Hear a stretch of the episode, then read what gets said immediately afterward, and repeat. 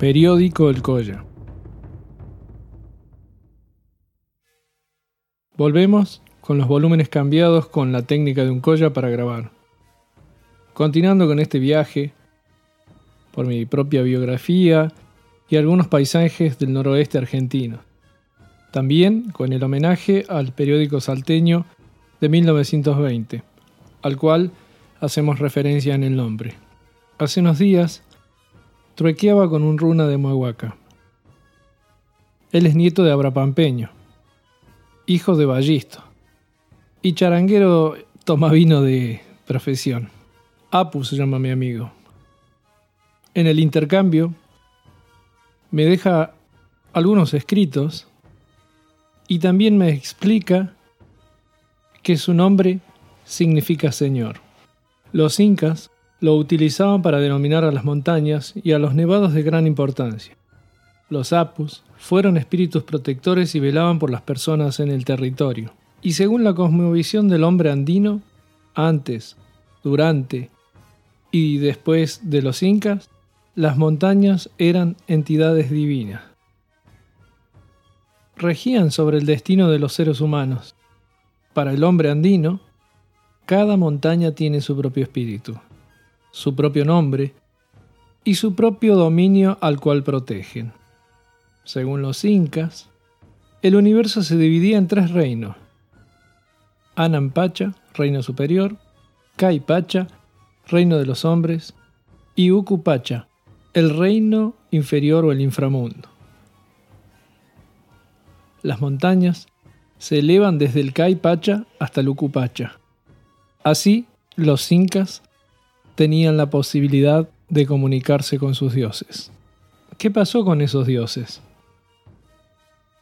Parece que el hombre blanco vio lo mismo que el Inca en las montañas.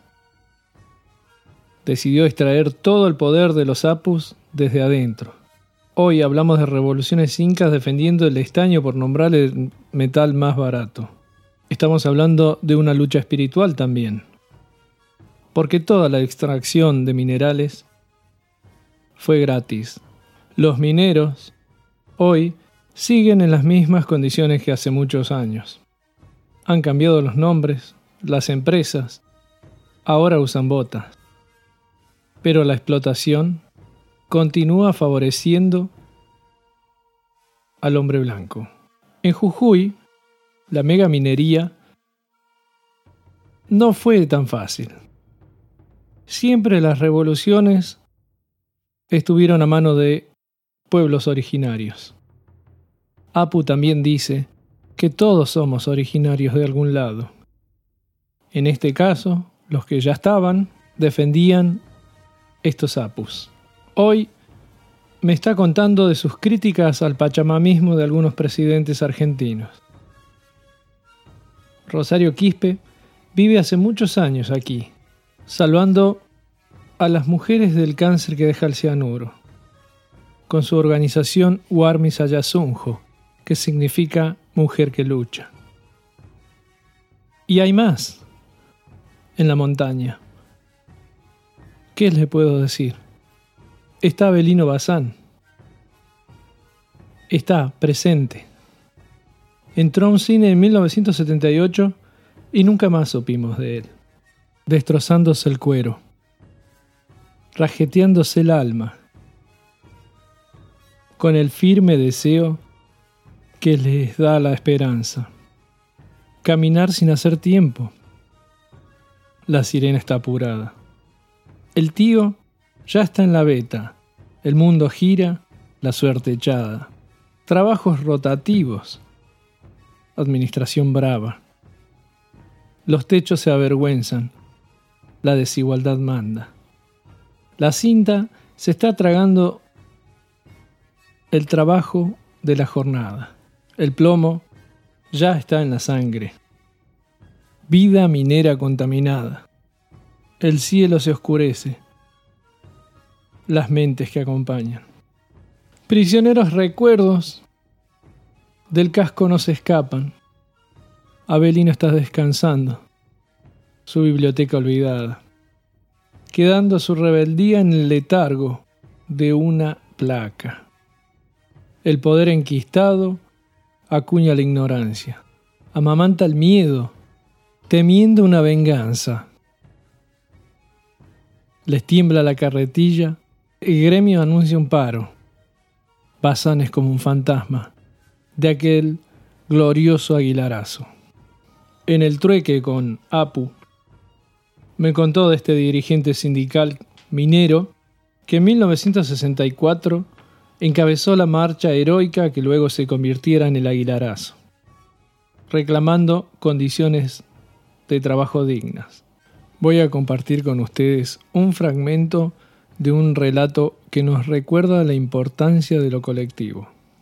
El 8 de mayo de 1964, a las 0 horas, 400 obreros del molino a los que se uniría otra columna de 600 obreros que trabajaban en Betamina, iniciábamos la marcha que nos conduciría a Humahuaca como primera etapa. Optamos por hacerlo atravesando las montañas en línea recta, lo que nos acortaba el trecho. Los trabajadores del molino esperábamos a los compañeros mineros que se acercaban como un gusano con luces. Nuestras familias habían concurrido a la despedida. Los fríos días de mayo ya comenzaban a hacerse sentir y la despedida de los hombres con sus esposas e hijos se hizo con valentía y la serenidad que solo se dan en los corazones nobles y fuertes. Un obrero había llevado su cornetín y tocaba atención. La columna se puso en marcha y pronto nuestras familias nos deben haber visto desaparecer entre las negras sombras de los cerros. Yo marchaba al frente con un vaquiano conocedor de todos esos lugares. El sendero era angosto, muy peligroso, y debíamos pasar uno por vez. El ruido de las voces era apagado por el ruido de los pasos. El amanecer nos sorprendió en plena marcha. Y al despuntar el sol, vi cuán enorme y larga eran las columnas. Me quedé a esperar a los últimos, que cerraban la marcha, de manera que no dejaríamos a nadie abandonado. Si se quedan con ganas de continuar el relato, está incluido en el porqué de mi lucha de Abelino Bazán. Casi nadie conoce estas revoluciones en los Andes. Están en la memoria de las montañas, de los apus, de los cerros y de mis amigos que escriben para ellos.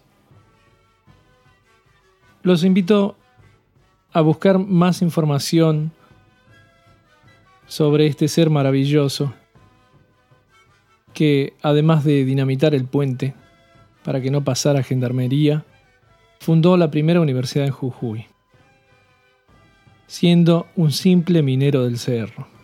Se estarán preguntando, ¿qué tiene que ver Jujuy, las montañas, el paraje El Aguilar con mi biografía? En el primer capítulo conté muy muy por encima de que mi papá había trabajado en la minería en Catamarca él era topógrafo. Y todavía tengo una foto, sentado en un montón de rocas con la barba muy larga. Su rostro se lo ve cansado, tampoco se lo ve limpio, se lo ve como sin bañarse hace muchos días, con un pullover tejido y un pantalón acorde a la década del 60. Tal vez estaba cansado por la puna, la altura, o porque también me había contado que comían muy mal.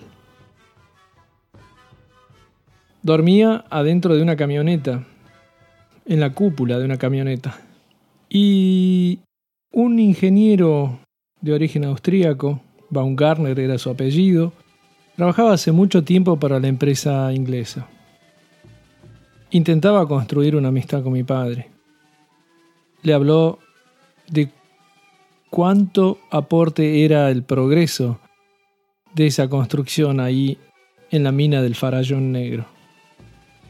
También detalló cómo el sacrificio tiene un premio. Nunca supe qué opinaba mi papá de aquel discurso. Lo repitió muchas veces. Creo que el premio éramos nosotros. Y por eso se sacrificaba.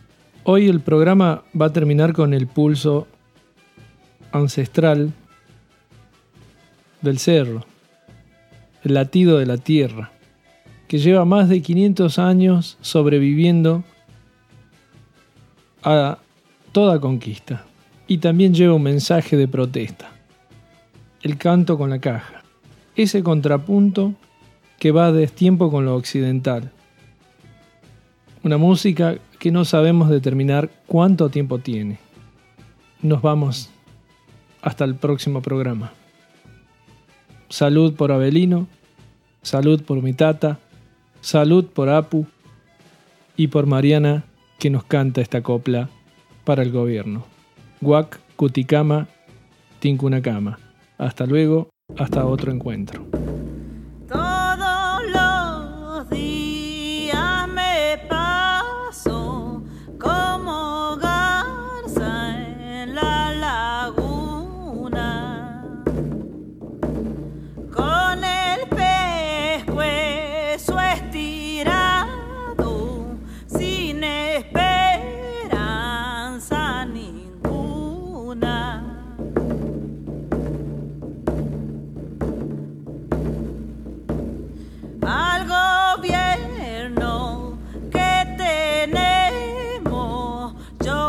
estoy aborreciendo.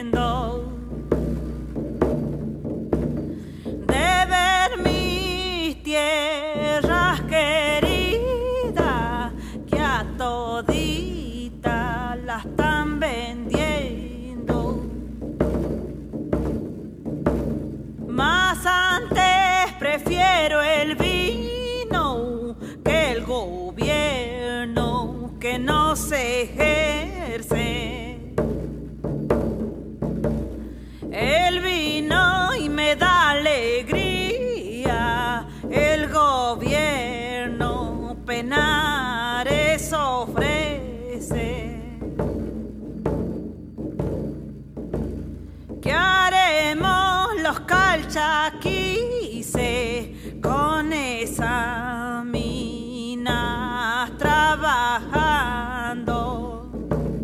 Las vertientes están secando y a los vivientes matando.